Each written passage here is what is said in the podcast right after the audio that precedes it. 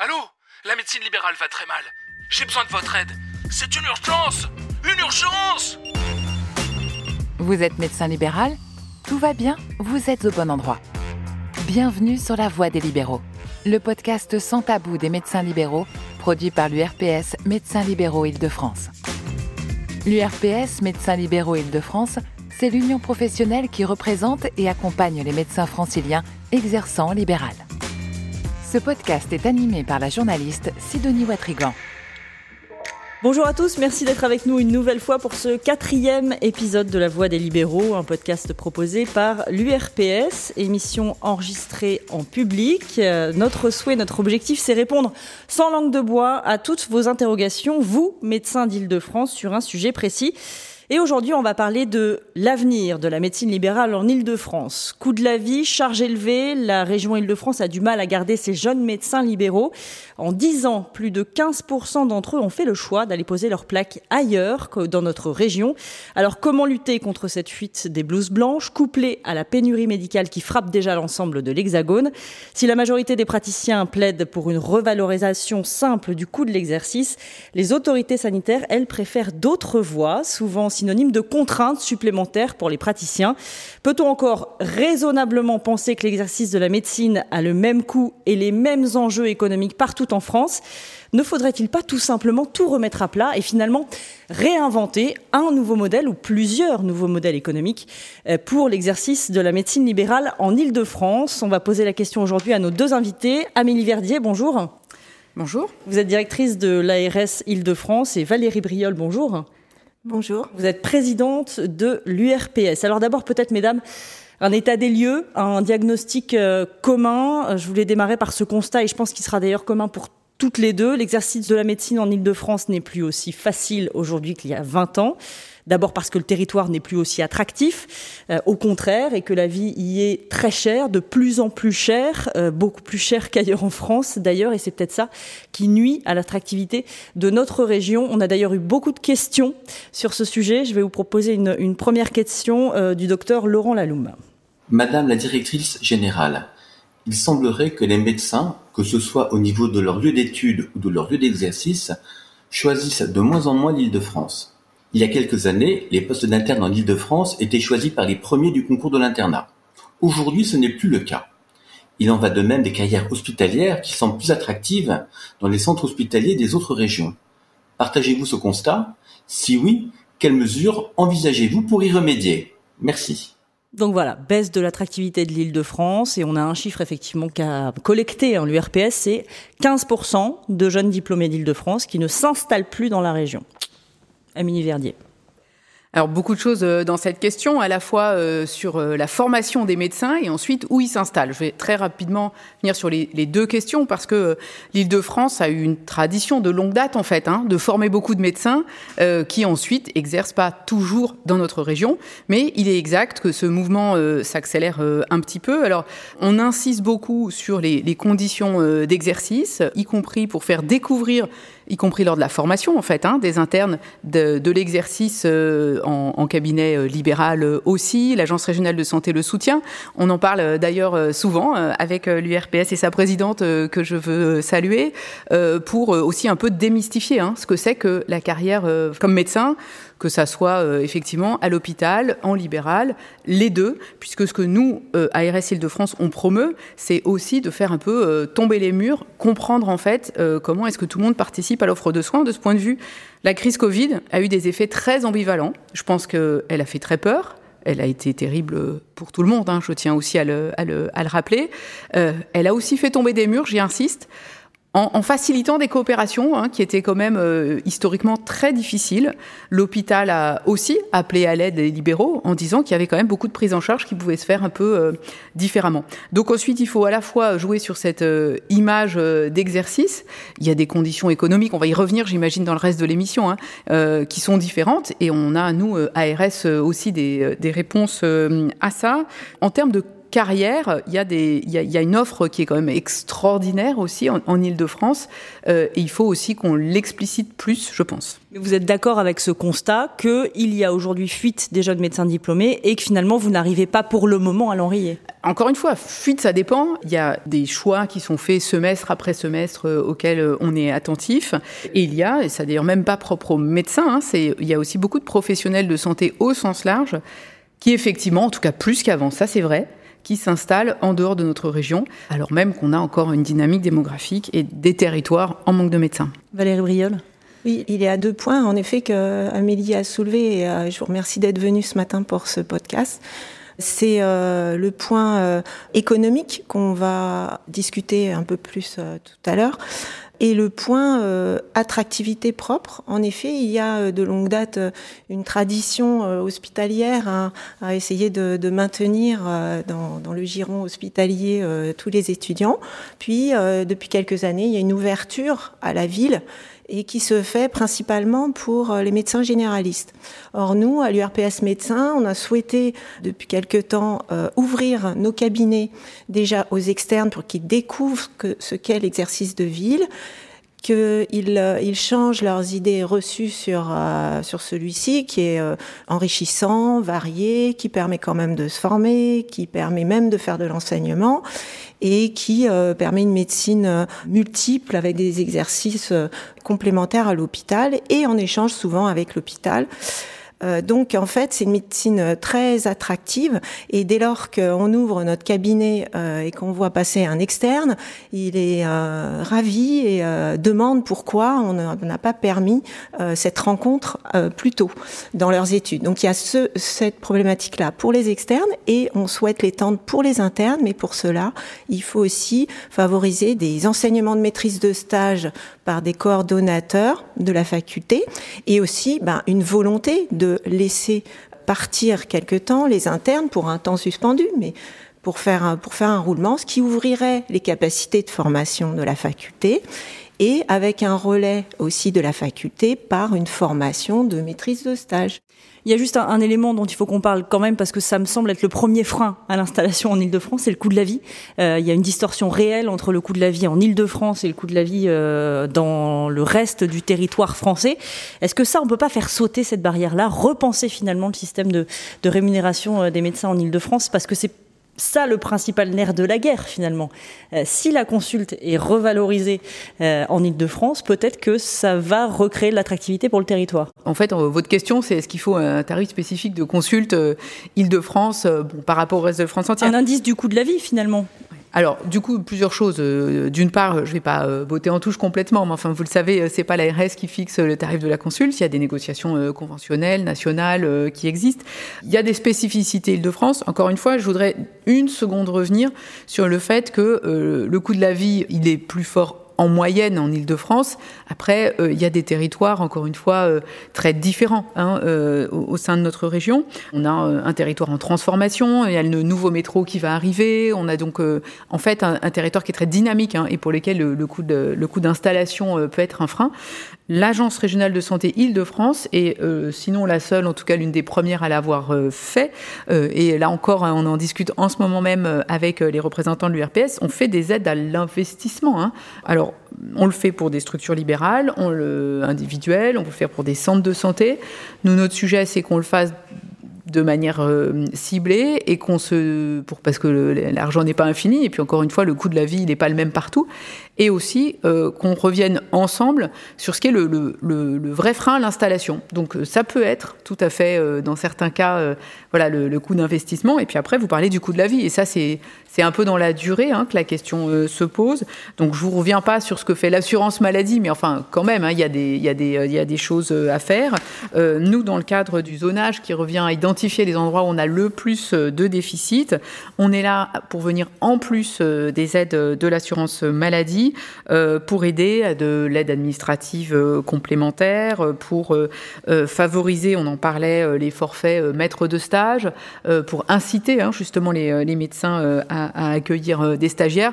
Bref, le zonage, n'est pas encore public, on est en concertation là-dessus, mais on est effectivement dans l'idée de d'entendre en fait hein, quels sont ces freins à l'installation et d'avoir une partie de réponse en complément de ce qui est fait dans le cadre conventionnel national. Mais donc soyons très clairs, qu'il ne sera pas une revalorisation du niveau de la consulte. On sait que c'est pas vous qui effectivement êtes décisionnaire, mais vous, vous pouvez peser, vous pouvez peut-être peser sur la décision euh, finale des autorités euh, sanitaires, non? Pas du tout? Ah bah, on, est, non? on, est, en concertation, euh, enfin on peut donner un avis, c'est sûr, mais ce qui me paraît important, il y a des choses qui paraissent relativement consensuelles. Par exemple, l'écart entre des objectifs que, là encore, hein, la crise Covid a vraiment mis en lumière, intérêt de la visite à domicile. Je pense qu'aujourd'hui, moi, comme directrice générale de l'Agence régionale de santé, je le dis nettement, on a un décalage entre nos ambitions et la réalité, effectivement, hein, de la rémunération de la, de la visite à domicile. Donc ça, je le dis. J'ai une question dans la salle. Euh, Bernard Elgozi, généraliste à Créteil depuis euh, de longues années. C'est vrai que c'est très difficile d'accepter de laisser un cabinet sans succession. Moi, je suis en train de me poser la question, mais ça fait trois ans que je me pose la question et que je dis, je m'arrête à la fin de l'année, je suis encore là. Mais à un moment donné, il faut quand même s'arrêter parce que ça devient déraisonnable. Il faut aussi se protéger et, c'est important. Mais euh, aujourd'hui, c'est vrai que la succession, il n'y en a pas. Les relais, il n'y en a pas. Et, mais le problème de la démographie, il est là. Alors c'est vrai que faut inventer, faut pas inventer, faut utiliser tout ce qu'on peut en attendant 10 ans, 15 ans qu'on sorte du tunnel. Et c'est vrai que moi j'appelle ça des mesures palliatives, mais il vaut mieux du palliatif que rien du tout. Donc euh, travaillons sur le palliatif. Mais moi j'avais une autre idée un peu sautée grenue, et je m'autorise. Et si on réfléchissait sur la capitation au lieu de distribuer euh, des miettes par le ROSP, euh, des forfaits à droite, à gauche, au milieu, qu'on ait une réflexion globale sur la prise en charge populationnelle sur un territoire, par cabinet, par professionnel. Et ça a déjà été fait, du moins la, réflexion a déjà été. Il y a des, des pays où ça existe, et c'est peut-être intéressant qu'on se pose la question. C'est-à-dire, pour bien comprendre, parce que moi je ne suis que le commun des mortels, euh, euh c'est par territoire, c'est ça Vous voulez euh, créer des rémunérations qui correspondent à tel ou tel territoire, c'est ça? Ça peut être par professionnel, je crois que c'est le plus simple, par professionnel ou par groupe de professionnels, en fonction. Euh, alors, on n'est pas obligé de euh, spécifier en fonction des pathologies. Il y a des pays où ça a été fait, mais je suis pas sûr qu'aujourd'hui en France on en soit là. Mais déjà sur le principe d'une enveloppe globale, sur le principe de la capitation, d'une population à prendre en charge, euh, population à prendre en charge, c'est autant les soins que la prévention, que l'information des usagers, que la promotion de la santé. C'est un, travail d'intervenant en santé globale et, et ça peut être intéressant d'y réfléchir. Bah là, on est complètement dans le sujet. Donc, c'est effectivement sur la notion de la prise en charge globale d'un patient, de la prévention jusqu'à le suivi de pathologie. Effectivement, c'est pas inintéressant que de se dire, euh, si on a ciblé un territoire, une population, euh, de coller la rémunération qui va avec. C'est possible ou pas ça? Amélie Verdier. la première chose, j'espère que tous ceux qui nous écoutent ont compris qu'il fallait venir s'installer à Créteil euh, et que il y a une place. Il y a il y a une place, une, une, une patientèle et euh, si j'ai bien compris, docteur Elgozi, y compris quelqu'un qui pourra transmettre. Et euh, j'y insiste aussi, on est on est là euh, pour imaginer aussi des systèmes de transition. Donc moi, c'est aussi quelque chose sur lequel je souhaiterais qu'on puisse travailler, c'est que ça soit pas forcément tout ou rien du jour au lendemain euh, et qu'effectivement on, puisse euh, aider. Euh, je ne sais pas si c'est votre souhait, mais voilà qu'on puisse avoir des systèmes de transition et je, sais qu'on a prévu hein, des, soutiens financiers au maintien en activité hein, des médecins retraités, mais je pense qu'il faut aussi regarder est-ce que ça peut être à temps partiel, est-ce que et, comment est-ce que voilà ça correspond à vos, souhaits ou pas d'ailleurs pour le, constituer. Mais alors après on a quand même d'autres questions qui ont été posées. D'abord, moi j'entends ce matin en fait différentes options. Et c'est aussi ça, je pense qu'il faut qu'on arrive à, mieux faire parce que euh, vous m'interrogez, euh, je ne sais pas si c'est euh, le, souhait majoritaire ici, hein, mais de savoir s'il faudrait ou pas avoir une approche à la capitation, est-ce qu'il faudrait avoir une approche au territoire. encore une fois, je pense que vous l'avez vu dans la période la plus récente, sur les deux, trois dernières années, il y a eu une petite montée en puissance d'une part forfaitaire euh, de la rémunération de, certains médecins. Elle est contestée aussi. Enfin, je pense qu'il ne faut pas non plus euh, tourner autour du pot. Donc, moi, ARS Île-de-France, on est un peu plus modeste que ça. On essaye de dire, il y a un système de régulation d'ensemble hein, qui est conventionné euh, médecin, assurance maladie. Et puis, comment nous, on vient inciter à participer euh, aux fameuses euh, CPTS, à l'exercice euh, coordonné, pour ceux qui veulent. Et donc, il faut qu'on respecte aussi hein, le cadre d'ensemble. Donc, voilà, moi, je me permets de répondre un petit peu à côté, au sens où, oui, je pense que ça peut avoir un intérêt. Et, encore une fois, on n'est pas là pour décrire un modèle uniforme, je pense. et, du coup, c'est aussi ça qu'il faut qu'on arrive à, à, à construire ensemble. Valérie Briol. Euh, moi, je voudrais revenir euh, à l'histoire humaine, finalement, de Bernard Elgozi, euh, qui est celle de, de nombreux médecins franciliens, avec des départs en retraite qui vont se précipiter et finalement des cabinets qui se fragilisent. En 2016, il y a une enquête URPS qui a démontré qu'un tiers des cabinets de groupe étudiés étaient fragilisés. Donc euh, la question est est-ce que euh, finalement les crédits de l'ARS, je sais qu'ils ne sont pas extensibles, les crédits de l'État ou les crédits de la sécurité sociale peuvent aider justement à maintenir en activité ces, ces, ces euh, cabinet le temps de, de, trouver des jeunes médecins qui les complètent. Et finalement au bout du compte ça serait un coût moindre que euh, de payer encore de l'immobilier euh, qui pourrait euh, à un moment se retrouver aussi vide. Donc il y a cette première euh, mesure. Et la deuxième mesure euh, je, je, comprends bien le, les questionnements sur les modèles de financement. Ce qu'il y a surtout c'est que on nous, on nous explique et bon on a encore entendu Emmanuel Macron qui, qui a fait une annonce cette semaine sur l'idée de euh, ne pas revaloriser euh, le paiement à l'acte et même de le voir euh, disparaître au profit de, de paiement au forfait.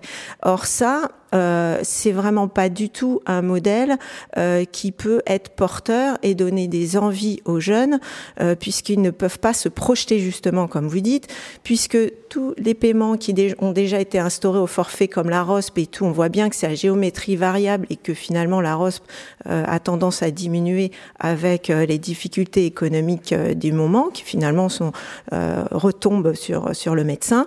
Donc c'est c'est pas des rémunérations claires. Les jeunes médecins font leur calcul.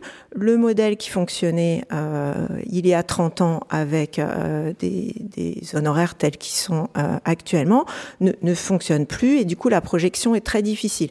Donc la visibilité, elle sera quand même par un acte euh, un peu un peu plus fort et un peu plus en adéquation avec la réalité. Euh, je, je, je, sais que c'est peut-être un peu traditionnel. À côté, on peut peut-être imaginer d'autres forfaits, des forfaits de coordination. Mais la coordination, c'est ce qu'on fait tous les jours dans notre exercice. Des forfaits de prévention, mais la prévention, on la fait tous les jours avec nos malades dans les cabinets. Donc c'est un petit peu faux de dire il, il n'y a pas de prévention en France ou il n'y a pas de prévention dans les exercices ou il n'y a pas de budget spécifique accordé à la prévention nous, euh, tant qu'on peut la faire euh, en consultation, bah, elle est faite. Euh, mais voilà, c'est il y a des problématiques qui, qui relèvent en fait d'un financement simple. Sauf que le temps médical aussi s'est amoindri dans la mesure où la rémunération aussi n'a pas augmenté. Il y a aussi ça, le temps accordé à l'exercice réel de la médecine, finalement, s'est amoindri depuis des années. Il y a une question dans la salle, oui. Oui, bonjour, Natacha Regensbad Andréis. Je suis médecin généraliste dans le 17e. Euh, je voulais abonder de ce que disait Valérie Briol. Le fait d'avoir des tas de forfaits, des tas de euh, primes, des tas de choses, en fait, ça complexifie énormément les choses et ça correspond pas au terrain. Tout d'abord parce qu'un patient, il vient pas avec une pathologie. Notamment en médecine générale, on a des patients qui ont plusieurs pathologies dans une même consultation. On fait de la prévention, on fait du curatif. Et donc, vouloir euh, séparer ces différents items en donnant une rémunération spécifique de l'un ou de l'autre, ça ne correspond absolument pas au terrain. Deuxièmement, un des freins aussi euh, à l'installation, au fait de rester en activité, c'est justement cette complexification qui fait que le temps administratif est devenu euh, exponentiel et que ben, on ne sait plus comment coter les choses. D'ailleurs, la plupart des médecins ne savent pas coter justement euh, ces, suppléments. Troisièmement, on a des consultations qui deviennent plus complexes parce qu'il y a un vieillissement de la population, parce qu'également euh, il commence à y avoir une délégation des tâches, qui fait que les choses simples, finalement, qu'on voyait en médecine, qui permettaient presque une respiration, bah, on en voit de moins en moins, et on a des des cas qui sont de plus en plus complexes, des pathologies de plus en plus lourdes. Donc, euh, tout ceci fait que euh, le fait de demander des rémunérations supplémentaires ciblées, ou de les proposer en tout cas, me paraît totalement euh, inadéquat par rapport à la réalité du terrain. Euh, lorsque euh, on dit que dans les zones déshéritées, il faudrait peut-être plus de monde, j'habite à Paris, enfin je, je, travaille plus exactement à Paris dans le 17e, et je peux vous dire que même en travaillant 13 heures par jour, je n'arrive pas hein, à voir tous les patients qu'il souhaite, et c'est assez douloureux pour un médecin généraliste de devoir dire non à certains patients, euh, tout simplement parce que je n'ai plus de place et qu'au-delà de 13 heures, je deviens un petit peu bête. Donc faire ces différences en spécifiant certaines pathologies, certains territoires, euh, certains modes d'exercice, suivant le secteur, suivant qu'on est en groupe ou pas, en fait, c'est totalement euh, loin de la réalité. Bon, le constat est assez clair. J'entends un peu de désespoir quand même dans, le, dans la remarque. Comment peut-on remédier à ça? Et, j'entendais l'autre question tout à l'heure, mais de, façon urgente, rapide. comment peut-on faire sauter ces verrous-là? Alors, encore une fois, on est dans un monde complexe. Je, je me permets de redire des évidences. Euh, et si j'arrivais avec une espèce de baguette magique, là, vous me diriez, mais quel est cet oiseau rare? Euh, C'est bizarre, euh, voilà. Donc, et au-delà de la complexité, moi, je voudrais quand même dire aussi qu'on est très conscient. Enfin, j'imagine, je me mets à votre place deux minutes. votre souhait, c'est de, de, faire de la médecine, c'est de soigner les gens, c'est pas de faire des dossiers administratifs, j'imagine. Et, et, donc, c'est aussi à ça qu'on réfléchit. C'est comment est-ce que, dans un univers euh, libéral, euh, on peut quand même euh, vous aider à le faire et trouver des solutions partagées. Alors aujourd'hui, dans un monde, je vous parlais de numérique tout à l'heure, hein, oui, il y a des outils assez disruptifs qui arrivent quand même. Donc c'est aussi une question de savoir comment face à une, une forme de facilité pour la prise de rendez-vous ou autre, on assume aussi de dire qu'en fait, le médecin, il a aussi besoin d'autres choses, de coordination d'ensemble. C'est aussi ça qu'on peut essayer d'aider à, voilà, à, rémunérer. Après, encore une fois, c'est difficile de regarder euh, ces questions de, zonage. Moi, je ne sous-estime en rien la charge de travail euh, qui est la vôtre. Hein. Euh, c'est clair, on est dans un univers où on n'a pas assez de médecins généralistes en Ile-de-France, mais vraiment massivement. Donc, du coup, c'est une forme de gestion de pénurie pour les années qui viennent encore. Hein. Donc, ça, c'est pas satisfaisant. Je le reconnais.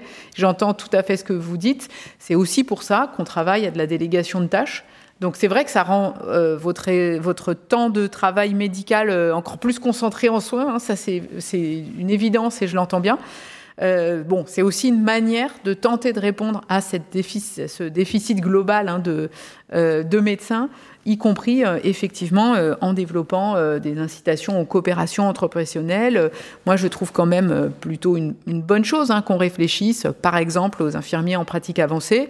cette réflexion, elle part euh, des spécialités. C'est pas une vision technocratique hein, qui dit euh, qui peut faire quoi. Ça, part des spécialités aussi, des médecins euh, qui réfléchissent sur ce qu'ils peuvent faire, ce qu'ils peuvent déléguer. Je pense que c'est d'ailleurs voilà plutôt encourageant pour tout le monde de, se poser ce type de questions et de regarder comment on peut avoir confiance entre professionnels et d'être dans un collectif de prise en charge qui veut pas forcément renvoyer à un collectif encore une fois, euh, institutionnel ou de cabinet ou autre, c'est autre chose. Je voulais juste répondre, merci à hein, Madame Vadier d'avoir euh, répondu, mais je voulais juste préciser quelque chose. On, nous oppose souvent le fait qu'il y a un manque de médecins au fait que la coordination va modifier tout ceci. Euh, un médecin, même quand il exerce seul, euh, il est toujours en coordination. Et c'est le cœur de notre métier parce qu'on ne peut pas être, en ce qui me concerne notamment, spécialiste en tout. Ça veut dire que je travaille avec des infirmiers, avec des kinés, avec des pharmaciens, avec des podologues, avec vraiment l'ensemble du corps médical. Et ceci, ça se fait en cooptation. Moi, ça fait plus de 25 ans que je suis installée, ce qui veut dire que, eh bien voilà, j'ai mes correspondants qui savent que je suis joignable, qui sont joignables pour moi, et c'est un système qui fonctionne superbement bien. Vouloir calquer une coordination forcée sans ce choix, euh, de façon un petit peu artificielle, c'est d'une part nier le fait que ce qui existe déjà, euh, ça fonctionne, et d'autre part, créer quelque chose qui va être non pas un choix, mais une obligation, et qui risque de moins bien fonctionner. Je comprends pas très bien le système forcé. Moi, je parle de, système de, rémunération complémentaire pour ceux qui le souhaitent. Hein. Une question dans la salle. Oui, Bernard Elgozi, deuxième. Euh, là, j'interviens en tant que petit soldat de, de la santé de proximité. Je suis installé dans un quartier populaire par choix depuis longtemps. Et je suis impliqué dans les pratiques coopératives, euh, dans ce qu'on appelle la coordination. La question qu'on se pose quand même aujourd'hui, c'est qu'on voit s'accumuler les dispositifs les uns sur les autres ou les uns après les autres. Et que la vraie question, c'est qu'on se pose, mais elle est, elle est paradoxale, elle est un troisième degré, c'est comment on coordonne les coordinateurs. Quelle, quelle articulation entre les DAC, les CPTS, les anciens réseaux, dont certains qui sont régionaux qui existent encore, et, et j'en passe parce que à un moment donné, c'est vrai qu'on a l'impression qu'il y a des dispositifs qui s'accumulent les uns sur les autres, et, et sans qu'on ait même le temps de réfléchir à ce qu'on a fait hier, en, euh, sans évaluer. Je veux dire, l'évaluation des réseaux, je l'ai jamais vue. Amélie Verdier. En trois minutes, parce que je crois qu'il y avait une autre question Ouais. dans la salle. Euh, non, d'abord, euh, effectivement, et sans effet de jeu de mots, bien sûr qu'à la fin, ce qu'on cherche, c'est l'effection. C'est pas la coordination et encore moins celle des coordonnateurs. Donc euh, voilà. non, mais je, je le prends au sérieux, y compris parce que effectivement, encore une fois, euh, on fait un bilan avec l'URPS euh, des actions qu'on fait ensemble, mais euh, sachez que je le demande aussi au DAC. Alors effectivement, on a peut-être accéléré, on est allé au dernier dispositif de, coordination là pour voir ce qu'il en est, mais la question, moi, non seulement elle n'est pas taboue, mais je pense qu'il faut être tout à fait capable d'arrêter ce qui marche pas si c'est le cas. Je pense d'ailleurs pas du tout qu'on puisse dire que les DAC marchent pas. Je pense qu'il faut regarder comment ils fonctionnent individuellement euh, et comment est-ce qu'en fait on a des réponses? Parce que ces réseaux euh, dispositifs d'appui à la coordination ils sont pour des malades chroniques effectivement un peu sans solution et cas complexes qui errent en fait hein, d'un- cabinet à l'autre et pour lequel il y a quand même un, un- un sujet de fond, c'est-à-dire de gens qui ne sont pas ou très mal pris en charge. Voilà. Mais ensuite, si la réponse telle qu'elle a été imaginée marche pas, il faut être euh, capable de l'arrêter.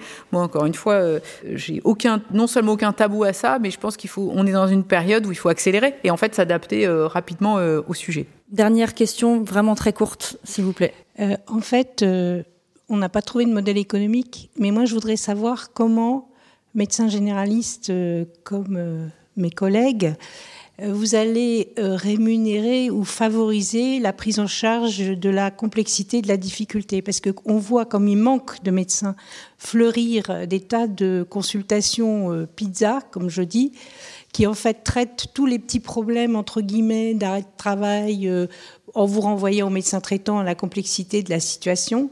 Et je pense que moi, ce que je crains, en fait, c'est que les médecins généralistes qui restent, dont je fais partie, se retrouvent à traiter toute la complexité dans des conditions euh, de, de travail qui sont extrêmement difficiles et très mal rémunérées. Et je pense que le risque principal, quels que soient les modes de rémunération qu'on trouve, c'est que ça décourage encore plus ceux qui, dans les spécialistes ou les généralistes, assument des situations compliquées, euh, parce que j'ai quand même encore plein de spécialistes qui acceptent de m'aider dans des, dans des situations difficiles. Donc je pense que moi, c'est plus ça qui me soucie que savoir si on est payé à l'acte ou au forfait. C'est comment on rémunère la complexité et comment on encourage les gens qui assument toujours leurs fonctions versus une pizza médecine qui se développe, parce qu'effectivement, il y a des manques, il y a des trous, et que du coup, on va se retrouver, nous, à faire le travail difficile, pendant que le reste sera assumé d'une façon un petit peu euh, dispendieuse et, pas forcément efficace par des officines qui se développent actuellement dans l'Île-de-France à vitesse grand V. Bon, alors effectivement, on n'est pas euh, là pour euh, développer la médecine pizza, je, je, je, je confirme. Et euh, en fait, tous les modèles, alors on est effectivement peut-être un peu dans un foisonnement, et j'entends tout ce que vous avez dit euh, ce matin, avec lequel je vais repartir hein, pour euh, aider à voir comment est-ce qu'on peut simplifier ça. C'est un message que j'entends. Simplifier et être plus réactif aussi dans l'instruction des demandes. Mais encore une fois, cette gestion de complexité, outre que je me permets peut-être dans un mot de conclusion aussi, hein, elle, elle, elle, ne pourra jamais uniquement s'exprimer dans un modèle de, de, tarification ou de financement à la fin. C'est quand même euh, euh, simplement laisser l'espace euh, aussi pour qu'elle puisse effectivement être, euh, être prise en charge. Elle, renvoie euh, globalement à notre modèle de, de, de santé en fait hein, aussi. Et, et, euh, et, de voir euh, comment est-ce qu'on a des patients qui n'arrivent pas euh, trop tard euh, que ce soit à l'hôpital euh, ou en cabinet que vous fassiez de la prévention tous les jours euh, je pense que effectivement heureusement on le, on le sait on l'imagine ce qui nous préoccupe beaucoup aussi euh, à l'agence régionale de santé, c'est bien sûr les gens qui voient pas de médecin. Je me permets aussi d'insister et qui du coup arrivent euh, trop tard. Euh, donc c'est aussi à ça qu'il faut qu'on qu qu puisse trouver des réponses. Euh, donc j'en ai pas de miracle aujourd'hui. Une réaction Juste une toute petite remarque, peut-être une ouverture. Euh, on peut pas faire porter tout le poids, je pense, sur les médecins et euh, les paramédicaux. Je crois qu'il y a aussi une éducation de la population. Vous parliez des gens qui n'ont pas accès aux soins, il y a ceux aussi qui ne veulent pas attendre, qui pensent qu'un rhume doit être pris en charge dans les 24 ou 48 heures. Et aux urgences, vous avez des patients euh, qui, simplement parce qu'ils ne veulent pas attendre aussi, se présentent. Il n'y a pas que des gens, en effet, qui n'ont pas de médecin ou qui sont en urgence. Moi, j'ai le souvenir des antibiotiques antibiotique, c'est pas automatique, qui a quand même beaucoup simplifié ma vie quand je disais non à un traitement antibiotique demandé. Est-ce qu'on ne pourrait pas essayer de mettre en place une éducation de la population à la santé? Comme quoi, un bon slogan peut être efficace. Allez-y. Moi, je suis tellement d'accord avec vous, madame. On a un vrai sujet d'immédiateté. Et en fait, la prise en charge, enfin, heureusement, c'est pas comme une appli sur son smartphone, quoi. Et donc, euh, effectivement, cette pandémie, euh, elle nous a à la fois, euh, je pense, euh, tous euh, franchement secoués. Elle a aussi euh, généré des comportements parfois un peu consuméristes, de se dire on demande, on a, comment on a rendez-vous, etc. Ça existait avant, vous avez mille fois raison. mais ce que je veux garder de positif malgré toute cette pandémie, c'est qu'elle a obligé chacun quand même aussi à réfléchir sur ce qu'on pouvait faire sur sa santé. C'est tout bête, je saisis l'occasion aussi, hein, on est dans un moment un peu de reprise endémique là, euh, c'est quand même fou qu'on se dise pourquoi l'État oblige ou n'oblige pas, ou voilà. Chacun a les moyens de faire quand même des petites choses pour sa santé et pour le collectif. Et euh, bon, on va réfléchir à des slogans, parce qu'effectivement, euh, il faut qu'on puisse euh, faire que vous puissiez exercer euh, votre métier dans les meilleures conditions possibles et que chacun prenne sa part et y compris accepte euh, d'attendre un peu pour ce qui peut attendre. Valérie Briol, une conclusion? Je remercie euh, beaucoup Amélie Verdier d'être venue euh, essayer de, répondre et de mettre euh, en cohérence toutes nos questions, nos interrogations.